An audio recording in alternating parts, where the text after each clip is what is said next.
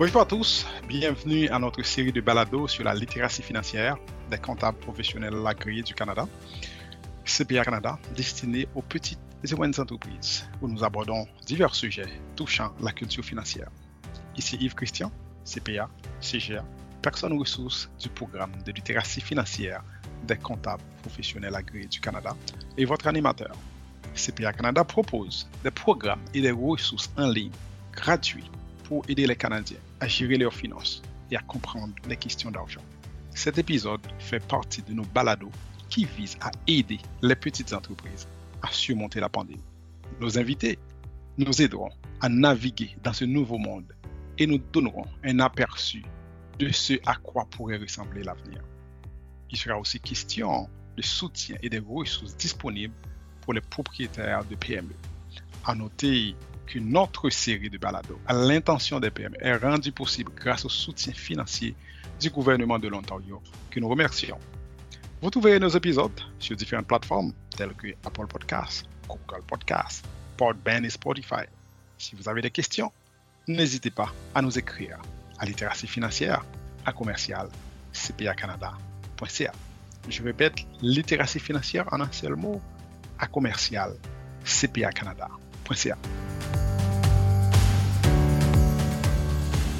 Aujourd'hui, nous sommes en compagnie de Dr Christine Courbasson, psychologue, agréée auprès de l'Ordre des psychologues de l'Ontario. Elle fait partie des psychologues cliniciens qui assurent la supervision clinique du programme Bounce Back à ACSM York. Donc, elle va nous expliquer ce que c'est le, programme aussi Bounce Back euh, de l'ACSM York. Euh, Dr Koubasson a complété une bourse euh, post-doctorat au Centre de toxicomanie et de santé mentale du service des troubles concomitantes en étudiant les prédicateurs du succès du traitement. Christine est ici pour parler du sujet du stress mental et émotionnel des propriétaires d'entreprises. Ce n'est pas toujours une question de chiffres, le bien-être mental est tout aussi important et surtout en cette période de crise. Comme cette crise sans précédent que nous vivons présentement. Comment est-ce que les propriétaires de petites entreprises peuvent-ils gérer leur propre stress? C'est la question qu'on va se demander cette fois-ci. Comment est-ce que les propriétaires de petites entreprises peuvent-ils gérer leur propre stress tout en démontrant un leadership fort pour leurs employés? Donc, euh, j'aimerais demander à, Christine, docteur Christine, est-ce que vous pouvez nous parler un peu de vous, de votre parcours, de votre expérience?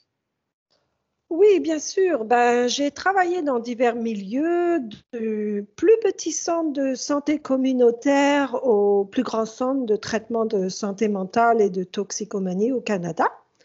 Euh, j'ai occupé plusieurs postes, chef de clinique, directrice de formation, professeur adjointe au département de psychiatrie, professeur adjointe dans différentes universités en Europe et euh, en Amérique du Nord.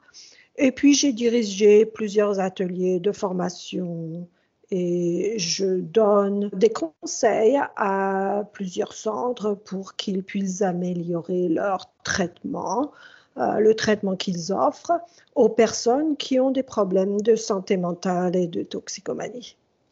Merci euh, pour ce résumé. Et là, c'est tout un bagage hein, que, vous avez ici et nous sommes heureux euh, de vous accueillir aujourd'hui pour parler et pour partager de votre expérience, de votre expertise avec euh, ceux qui nous écoutent.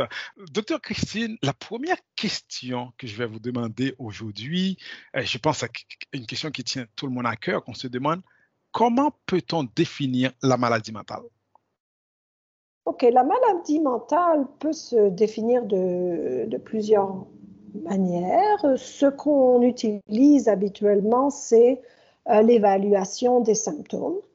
On a tous des réactions euh, face à face aux, aux situations très difficiles, mais c'est la manière de gérer ces situations et le temps qu'on passe à gérer ces situations qui va déterminer si on va pouvoir s'adapter ou alors si on va avoir des problèmes de santé mentale, comme par exemple ne pas pouvoir dormir, penser à des choses négatives. La maladie mentale, c'est vraiment des symptômes qui nous empêchent de vivre notre vie, de contribuer à la vie des autres, de faire ce qu'on doit faire.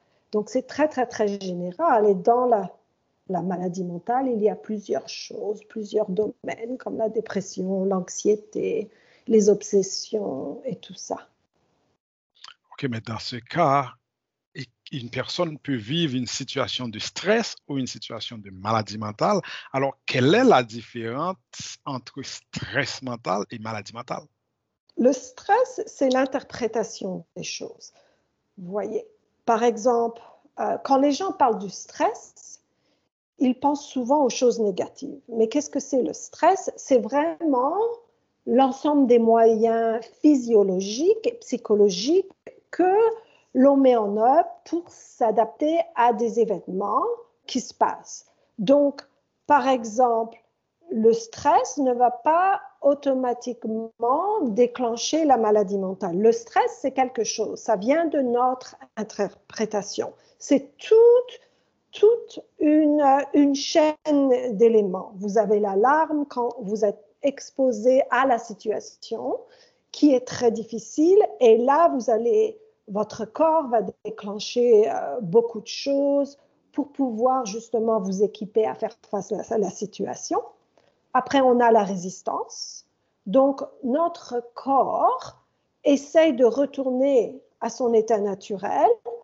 Donc, il va produire des, hormones anti-inflammatoires pour se calmer, pour se concentrer sur ce qu'on doit faire. Et, c'est là qu'on parle. Vous avez certainement entendu parler des endorphines, de la dopamine, la sérotonine, du cortisol. Voyez? Donc, quand ça va, on agit sur ce qu'on doit faire et notre corps se retrouve à l'état à peu près normal. Donc, la troisième phase, si on peut dire ça, du stress, c'est l'adaptation. On récupère, on fait ce qu'on doit faire, on a été fatigué avec l'accumulation des responsabilités qu'on devait prendre en charge. On va peut-être prendre un jour de congé, on va faire des choses pour aller mieux. Quand ça s'arrête là, ça ne va pas nécessairement déclencher la maladie mentale. Ce qui va se passer, c'est si on ne met pas des choses en ordre pour arrêter l'impact des demandes qui sont sur nous, Là, on peut aller au stade d'épuisement. Vous voyez, on s'affaiblit et puis on ne peut pas continuer. Et c'est là que le stress continu va engendrer des comportements malveillants ou des maladies mentales. Vous voyez, à ce stage-là. Et puis, quand on ne prend pas soin de nous-mêmes, alors là, on peut même avoir l'expérience du burn-out. Et c'est là qu'il faut s'occuper de soi-même. C'est impératif. Vous voyez? Donc, ce qu'on peut euh, penser aussi, c'est que les situations qui sont stressantes, ça ne veut pas nécessairement dire que ça va être négatif. Vous voyez? Parce que le stress peut être positif on a besoin d'un certain niveau de stress pour pouvoir s'adapter à une situation, pour pouvoir faire des choses. Par exemple, souvenez-vous quand vous étiez à l'école, quand vous avez eu votre, euh, à vous préparer pour votre examen pour être comptable, vous avez eu besoin d'un certain niveau de stress pour vous donner l'énergie et la concentration de, de vous concentrer sur ce que vous devez faire et apprendre les choses que vous devez apprendre. Vous voyez? Bon, ça, c'est une chose positive. Il y a un certain niveau de stress que vous avez besoin pour pouvoir faire les choses bien. Mais s'il y en a trop, si c'est trop élevé, ou les demandes sont trop élevées, ou si ça dure trop longtemps, là, ça peut engendrer euh, la maladie mentale. Vous voyez? Si vous êtes confronté trop souvent à beaucoup d'événements stressants, qui demandent beaucoup de votre attention, ou si vous êtes confronté trop longtemps à des événements que vous percevez comme des dangers. Là, euh, ça va être très difficile et vous risquez d'avoir des symptômes de santé mentale. Ça ne veut pas dire nécessairement que vous allez avoir une maladie mentale, mais il faut corriger tout ça tout de suite. avant que ça devienne de pire en pire. Vous voyez? Donc, la même situation peut provoquer du stress positif ou négatif. Ce qui est important, c'est de, faire attention à votre interprétation de ce qui se passe. Vous voyez? C'est la fin de l'année fiscale, vous avez beaucoup de travail et il faut que vous, euh, vous travaillez des longues heures. Vous pouvez interpréter cette situation comme Oh, très bien, je vais beaucoup d'heures à travailler, beaucoup de travail, je vais gagner beaucoup d'argent, super. Ou alors, vous pouvez interpréter la situation comme Oh, c'est trop de travail, je vais être épuisé, ça va faire trop, je vais pas pouvoir le faire à temps, ça va, ça va empiéter trop sur ma vie privée. Là, votre interprétation est négative. Vous voyez, c'est pas la situation qui vous donne du stress. C'est votre interprétation. interprétation. C'est vraiment important pour euh, les professionnels et aussi les propriétaires d'entreprise de comprendre, comme vous avez dit, le stress peut avoir aussi un effet positif pour vous stimuler à travailler, à aller plus loin et à faire et à vous motiver à faire ce que vous avez à faire. Donc, il y a un aspect positif dans le stress. Mais quand ça dure trop et où l'interprétation qu'on fait du stress, ça peut devenir négatif. C'est ce que je comprends. Oui, exactement.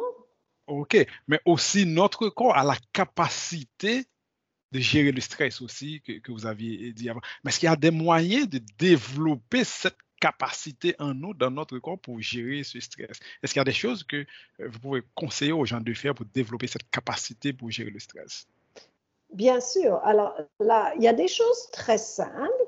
Quand on reconnaît dans notre corps qu'on est tendu, qu'on commence à, à, être irrité très facilement, on peut se dire qu'on va garder une demi-heure chaque jour, peut-être pour aller marcher, et puis penser à rien d'autre, ou aller courir.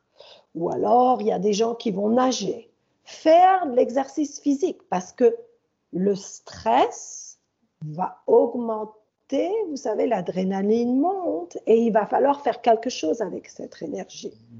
Quand vous faites de l'exercice physique, ça va vous aider à vous remettre un petit peu en équilibre. Il n'y a pas que l'exercice physique. Être avec des gens, les gens avec qui vous vous sentez bien.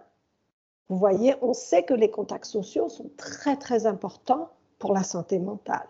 Les gens qui se sentent isolés ont tendance à être déprimés, vous voyez, et en plus ont tendance à plus être malades euh, physiquement.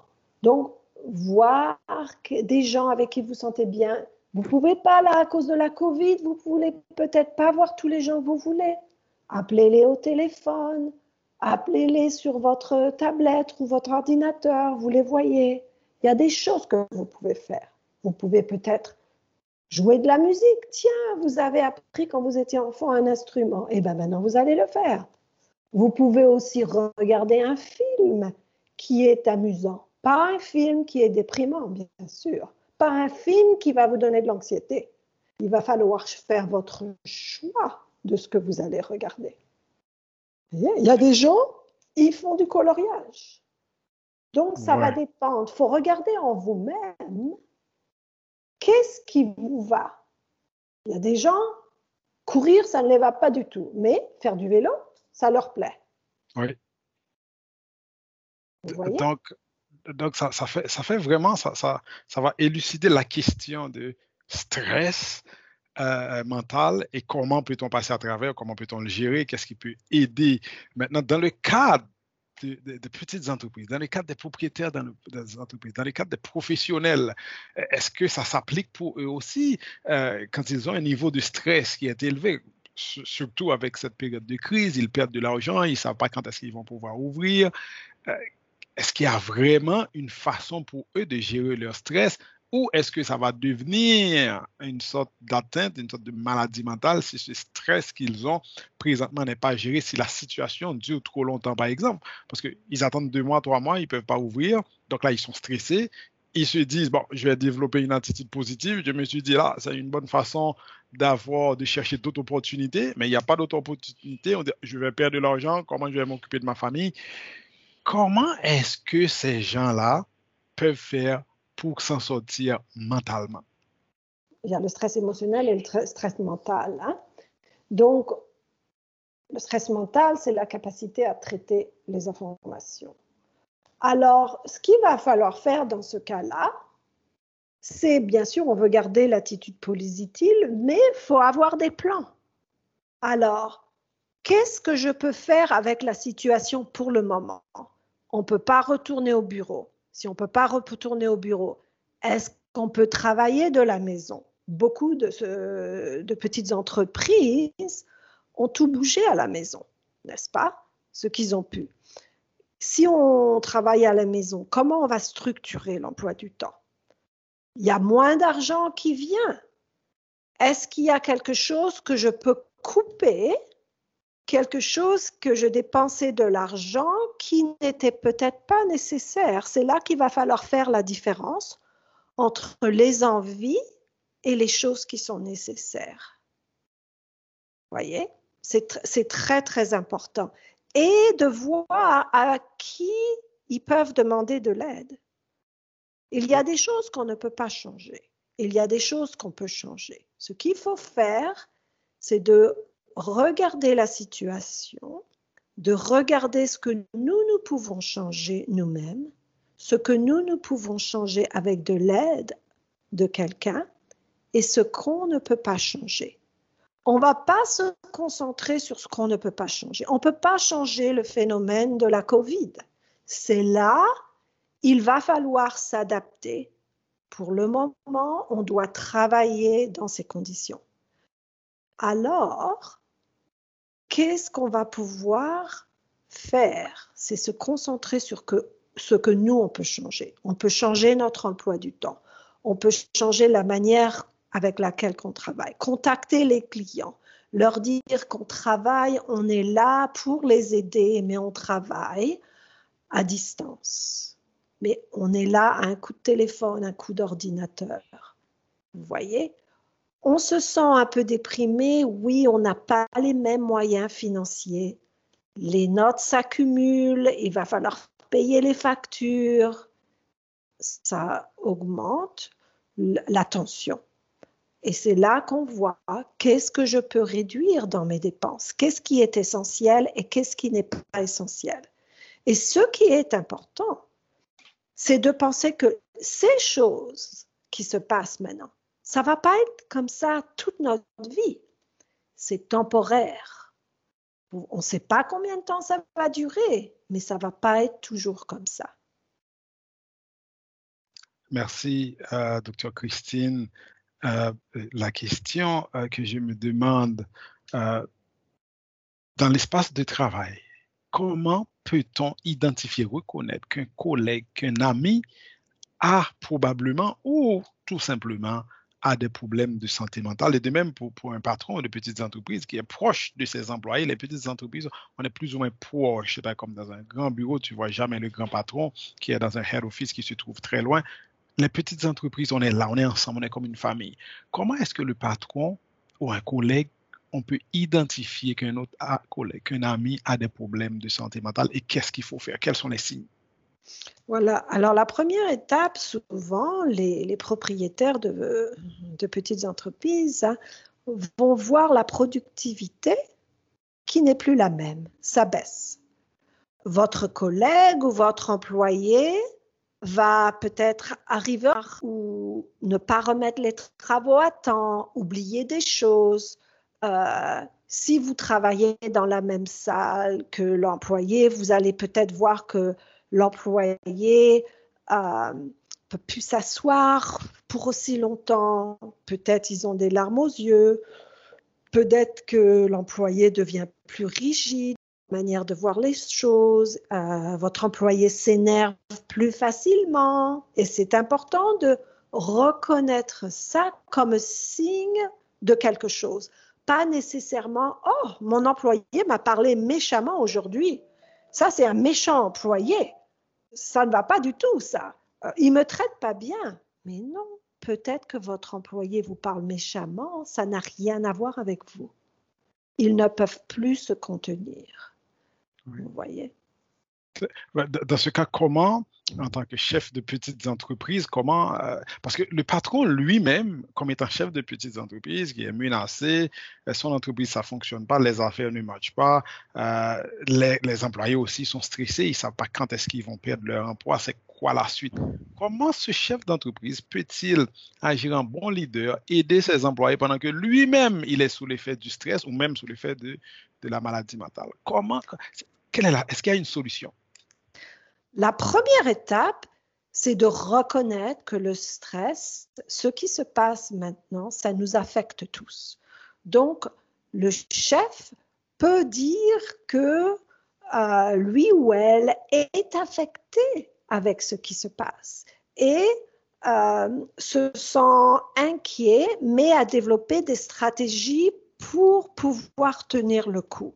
Par exemple, euh, s'assurer qu'il euh, dort assez le soir, euh, qu'il mange de la nourriture saine, éviter pendant un moment la nourriture modifiée, s'hydrater, boire de l'eau, euh, parler à quelqu'un et le chef peut dire à son employé, écoute, si tu veux parler de si tu as des difficultés, que tu crois que, c'est, que, as des, que tu vas peut-être pas pouvoir t'en sortir, tu peux venir me parler ou tu peux aller parler au service que l'on a qui, qui t'est mis à ta disposition.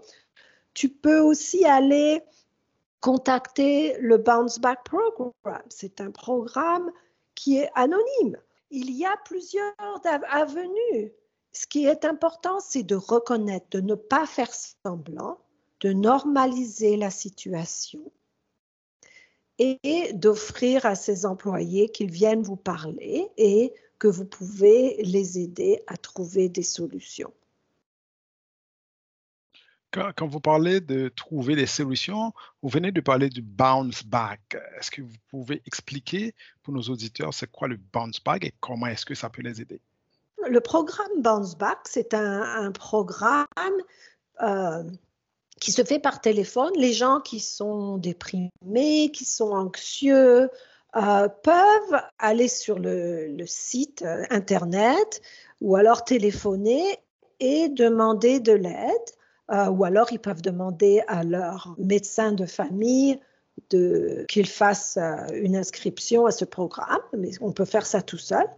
Et justement, avec ce programme, on a des coachs qui aident les gens à gérer leurs difficultés, les symptômes de dépression, les symptômes d'anxiété. Et on leur donne un petit peu de stratégies, des nouvelles stratégies qu'ils peuvent apprendre et pratiquer. Et puis souvent, ça dure deux à cinq ou six sessions.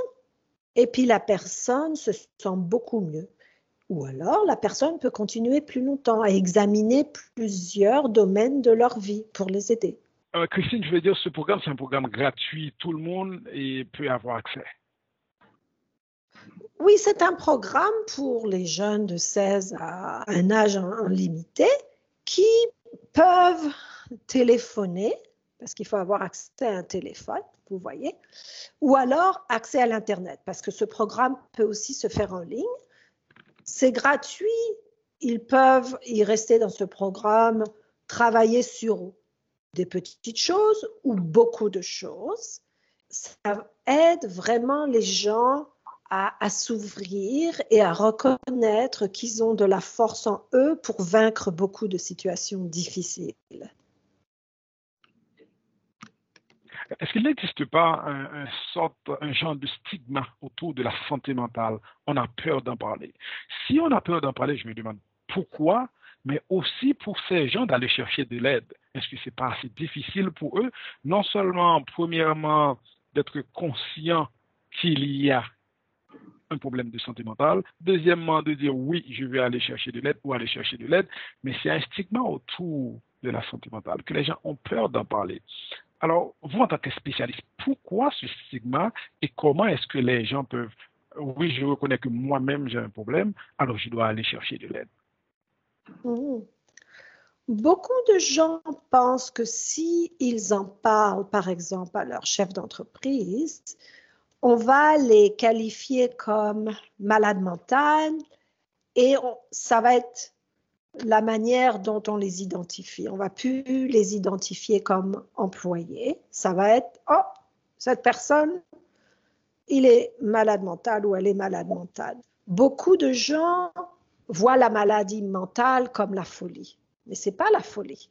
La maladie mentale, c'est un déséquilibre. Et ce qui est important, c'est de reconnaître le fait que la personne qui cherche de l'aide a une grande force. La personne qui cherche de l'aide reconnaît qu'elle a un problème et qu'elle doit faire quelque chose. Donc, il y a encore des gens qui stigmatisent la maladie mentale mais ce qu'il faut penser, c'est à soi-même et à sa famille. Si moi j'ai un problème d'anxiété, par exemple, mon problème d'anxiété m'affecte moi, mais il, il affecte aussi ma famille, il affecte aussi mon travail. Donc, il n'y a aucune honte d'aller chercher de l'aide. L'anxiété, la dépression, le stress, ça, on apprend à gérer. Il y a des manières, des stratégies qu'on peut pratiquer pour gérer ça. Une maladie mentale, ça ne veut pas dire que pour le reste de notre vie, on est condamné à souffrir et à faire les choses d'une manière qui ne fonctionne pas. La maladie mentale, ça se soigne et il y a certaines maladies mentales qui sont très sérieuses, mais qu'on peut apprendre à vivre avec et continuer à vivre une vie où on, se sent bien, on éprouve quand même du plaisir. Je suis si content que vous aviez pu apporter une clarification autour de ce stigma, autour de ce thème, parce qu'effectivement, en milieu de travail, quand les gens ont ce genre de problèmes, ils ne veulent pas en parler parce qu'ils ont peur qu'ils soient jugés. Mais aussi, ils ne vont pas pouvoir avoir une promotion. Ils vont être considérés comme faibles, comme mentalement malades, comme pas capables de performer. Donc, les gens ont peur d'en parler. Et de la même façon, quand on regarde la situation d'une petite entreprise, parce que notre, série est surtout destinée à ces propriétaires de petites entreprises, il est un leader pour ses employés, mais il a des problèmes mentaux. Alors, comment en parler et ne pas perdre la confiance de ses employés? De la même façon, pour ces employés qui sont proches de leur patron, comment en, parler et ne, de, peur de ne pas perdre leur emploi, parce que leur patron ne vont plus leur faire confiance, hein, dans mental, je ne vais pas le laisser proche de moi, il ne peut pas être proche des autres, qu'est-ce qu'il peut faire, il ne peut pas lui donner cette responsabilité. Alors c'est vraiment un problème, mais je comprends aussi ces gens sont dans une situation difficile, mais il ne faut pas les écarter. Est-ce qu'il y a dans les règlements, dans la loi, est-ce qu'il y a quelque chose qui les protège en ce sens? Parce que ce n'est pas la faute de la personne, pas, personne n'a pas choisi d'être là, mais ça ne veut pas dire aussi, comme vous venez de dire, que c'est irréversible. Donc, la personne peut être traitée, peut être guérie peut mener une vie normale. Mais est-ce que la loi, est-ce que les règles, est-ce qu'il y a quelque chose qui les protège si la personne déclare bah, j'ai un problème, alors je cherche de l'aide, euh, j'ai de l'anxiété, j'ai du stress, et puis par la suite, qu'il ne va pas perdre son emploi ou il est incapable de progresser dans la boîte, dans l'entreprise, parce que tout simplement, il avait pris conscience qu'il a un problème et qu'il a cherché de l'aide. Bah, on ne peut pas discriminer les gens parce qu'ils ont une maladie mentale.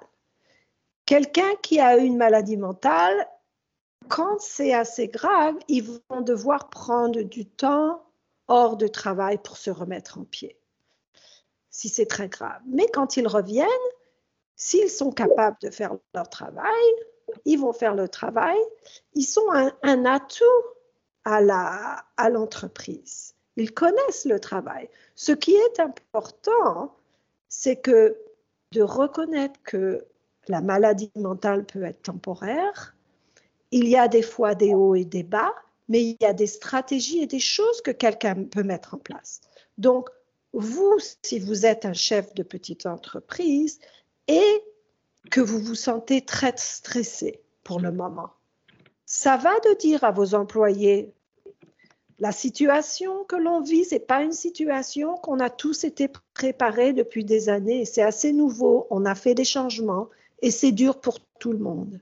C'est dur pour moi aussi, mais je m'équipe, j'apprends des nouvelles stratégies pour pouvoir vaincre cette tension, pour pouvoir aller avec vous dans ces nouveaux, nouvelles manières de faire les choses. Donc, moi, je parle beaucoup à mon époux, à mon épouse, où je vais chercher de l'aide et ça m'aide beaucoup. Si vous, vous pensez que vous avez des difficultés, n'hésitez pas à chercher de l'aide.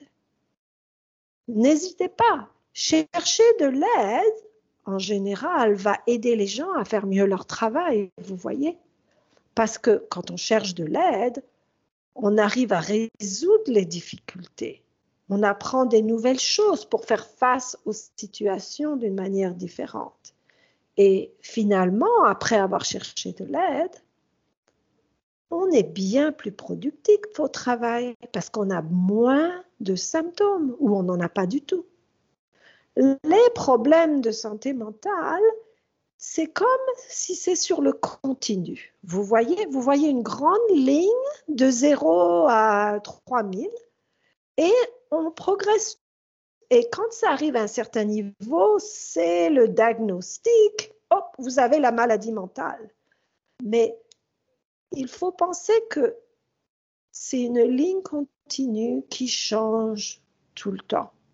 Et c'est à nous de structurer notre vie pour faire en sorte que on a des choses pour nous équiper à vaincre le stress, pour nous équiper à vivre avec euh, nos difficultés. Il y a des gens qui sont nés avec une prédisposition pour être anxieux. Quand on reconnaît on a cette prédisposition, on va de l'avant et on cherche les stratégies qui vont nous aider à, travailler avec notre anxiété. On va évaluer les situations, on va reconnaître si notre manière de penser est trop catastrophique, si notre manière de penser est biaisée, notre manière de penser est liée au mythe. Vous voyez? On a des distorsions cognitives. On va apprendre à changer la manière que l'on pense pour que ça soit plus neutre, plus équilibré, plus effectif. On a souvent entendu parler, surtout lors des entrevues d'embauche, que les patrons demandent euh, aux candidats euh, comment vous travaillez sous pression? Est-ce que vous travaillez bien sous pression? Est-ce que ce qu'on ce contexte s'applique dans la situation actuelle et qu'est-ce que ça veut dire pour nous? Travailler bien sous pression parce que les gens aiment dire ça, euh, mettre dans leur résumé qu'ils travaillent bien sous pression et les patrons aussi aiment poser cette question.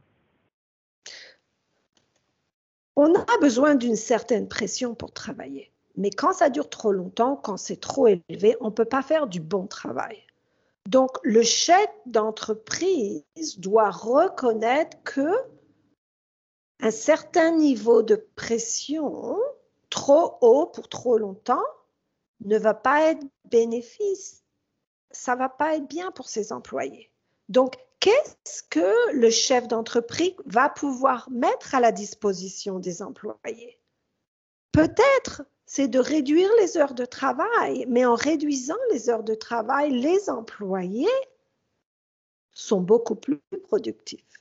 Vous voyez, il y a certaines études qui ont été faites qu'il y a certaines sociétés, ils ont réduit les, heures de travail, mais les employés font quand même autant de travail. Vous voyez, est-ce que le chef d'entreprise peut changer, peut aménager le bureau, euh, augmenter la lumière? Euh, Il y a certaines choses que mettre une peinture plus claire pour donner l'énergie. Vous voyez, il y a certaines petites choses que le chef d'entreprise peut faire. Le chef d'entreprise peut demander à ses employés, qu'est-ce qui pourrait vous aider à améliorer la manière dont vous travaillez, la manière dont vous vous sentez? et regarder ce qui est possible et qui est ce qui peut se faire tout de suite, et puis peut-être dans un, court terme et dans un long terme. Quand l'employé se sent compris par le chef d'entreprise, l'employé va travailler dur. Vous voyez. Quand l'employé ne se sent pas compris, quand l'employé ne se sent pas valorisé, l'employé ne va pas travailler durement. Donc, c'est très important de valoriser les employés, même quand les choses sont difficiles. Il y a toujours quelque chose que votre employé va faire bien. Il ne faut pas se centrer seulement sur les mauvaises choses. Donnez des compliments à vos employés. Vous voyez? Ça c'est très, très, très apprécié, ce conseil de valoriser vos employés, de dire le positif, faire des compliments et ne pas s'attarder seulement sur ce qui ne va pas bien, mais aussi de relater ce qui va bien pour encourager les employés à produire. Et euh, je pense, certains, ou plus d'un, ont vu la preuve en cette période de crise, en cette période de pandémie, où la productivité a augmenté pour beaucoup d'entreprises où les employés travaillent de la maison. Ils ne l'avaient pas cru. Il y avait vraiment des modules qui étaient vraiment clairs qu'il faut être au bureau 8 à 4 pour travailler, pour faire un bon travail. Et ils ont vu que des gens qui sont restés chez eux, qui n'ont pas surtout, qui n'ont pas surtout à braver la neige, à braver le trafic, passer une heure, une heure et demie de temps dans le trafic, braver euh, la neige, 30, 30 cm de neige et moins 40, braver la neige, arriver au bureau, on est à déprimer et ton patron te dit, tu es en retard, pourquoi tu es en retard, tu as du travail à faire? Euh, c'est un peu plus dur. Ce n'est pas une façon de dire aux employés vous pouvez être en retard, ne pas faire des efforts pour arriver à temps, mais c'est de dire c'est ce manque de compréhension va probablement diminuer euh, l'engouement et la détermination de l'employé à vous satisfaire à travailler. Probablement, il va juste faire le minimum qu'il doit faire, mais il ne va pas faire plus d'efforts pour donner satisfaction, pour prendre comme l'entreprise, c'est mon entreprise aussi, ça m'appartient parce que j'ai sens que je suis valorisé et que mon patron me comprend très bien. Donc je pense que c'est très bien dit, valoriser euh, vos employés, votre staff, mais aussi leur faire des compliments, ne pas s'attarder seulement quand ça ne marche pas, mais aussi quand ça marche, il faut le dire, il faut faire des compliments. Euh, de, la même façon, euh, Dr. Christine, je vais vous demander, dans ce cas, comment est-ce qu'on peut, comment est-ce qu'on approche les conversations sur la santé mentale? Est-ce que est-ce qu'il y a un langage différent quand on parle à notre famille, quand on parle à nos employés, quand on parle à des amis? Est-ce que c'est une conversation ouverte? Peut-on avoir une conversation ouverte? Avec la famille, c'est beaucoup plus facile d'avoir une conversation ouverte parce qu'on n'a pas les, problèmes, les restrictions de l'égalité. Quand on est dans le domaine de travail, il faut quand même faire très attention à ce qu'on aborde. On ne peut pas dire à quelqu'un hein, qu'ils agissent comme ils ont une santé mentale. Vous voyez? Parce que ça peut, la personne peut interpréter comme quoi, ah, mon employeur m'a dit que j'ai une maladie mentale. Que la personne ait ou n'ait pas une maladie mentale, il faut faire très attention à ce qu'on dit. Mais le chef d'entreprise peut dire à son employé, je me suis rendu compte que récemment, euh, quand tu viens au travail, tu viens souvent plus tard et puis ça a l'air d'être plus difficile à te concentrer euh, tu remets les projets euh, beaucoup plus tard qu'avant. Euh, est-ce qu'il y a quelque chose que je pourrais t'aider avec ça? Essayez de comprendre la situation de l'employé. Et si vous suspectez la santé mentale, vous pouvez dire, vous savez, maintenant c'est très difficile pour beaucoup de personnes, mais il y a certains services qui peuvent aider les gens à gérer leur stress et justement, le chef d'entreprise peuvent donner de l'information. Le programme Bounce Back, quelque chose qui, ne coûte rien. Donc, on ne veut pas restreindre aussi. L'employé a peut-être moins euh, d'argent euh, et on ne veut pas leur faire dépenser plus d'argent, ce qui va augmenter le stress. Donc, il faut faire très, très attention en tant que chef d'entreprise On dirait que les choses sont difficiles pour toi. C'est difficile pour beaucoup de, personnes. Si tu te sens en parler avec moi, n'hésite pas. Je vais protéger du temps pour en parler et je vais voir si je peux t'aider. Si tu ne te sens pas confortable, je comprends.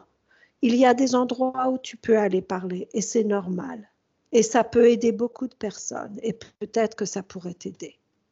Vous voyez, l'approcher en essayant de comprendre la situation de l'autre personne, en ne blâmant pas, en ne se faut pas se focuser sur ah tu fais les choses mal, regarde ça et ça et ça, tout ne va pas. La personne va se sentir insultée, accusée, ça va l'empêcher de réfléchir. Vous voyez, faut accepter ce qui se passe et regarder toutes les portes qui sont ouvertes avec la situation. Ne pas juger. Alors, comment vous percevez? Je trouve que c'est assez difficile pour les propriétaires d'entreprise, mais aussi pour les employés. Alors, quels sont les plus grands défis que les propriétaires d'entreprise font face, face à la santé mentale, en regard de la santé mentale Quels sont les plus grands défis? Ben, Le plus grand défi, c'est qu'ils ne savent souvent pas quoi faire. Ils ne reconnaissent pas souvent que c'est un problème de santé mentale. Euh, souvent, ils vont attribuer la perte de productivité à la personne. Donc, ce qu'il faut, c'est vraiment, vraiment avoir un esprit ouvert et de penser qu'on va essayer de regarder tous les faits et de voir quelle solution il y a pour chaque fait ou aller chercher de l'aide? Les chefs d'entreprise ne peuvent pas tout faire par eux-mêmes, mais il y a des endroits où leurs employés peuvent trouver de l'aide. Ce qu'il faut, c'est qu'ils normalisent cette situation et de dire c'est normal de se sentir en difficulté en ce moment. Les choses ont tout changé, on ne vit plus comme on vivait avant. C'est une période d'adaptation. C'est normal d'avoir des difficultés et certaines personnes trouvent qu'ils tirent avantage à chercher de l'aide. Et ils trouvent de l'aide. Et ça vaut le coup d'aller le chercher. Il faut pas rester tout seul. Quand on a des difficultés, quand on souffre, il faut partager. Que ça soit partagé avec un membre de la famille, avec un collègue, avec son chef ou avec un membre de santé mentale ou un membre du clergé. Ce qui est important, c'est d'en partager pour avoir la perspective d'une autre personne et de voir où on peut trouver de l'aide. Merci Christine, c'est très apprécié et vos conseils ont été combien salutaires? Euh, merci pour vos commentaires, vos conseils et les informations que tu as partagé aujourd'hui. On comprend quand on exploite une entreprise, il y a beaucoup de facteurs à considérer. Euh, votre aide pour comprendre les conditions mentales des propriétaires de petites entreprises nous a été précieuse.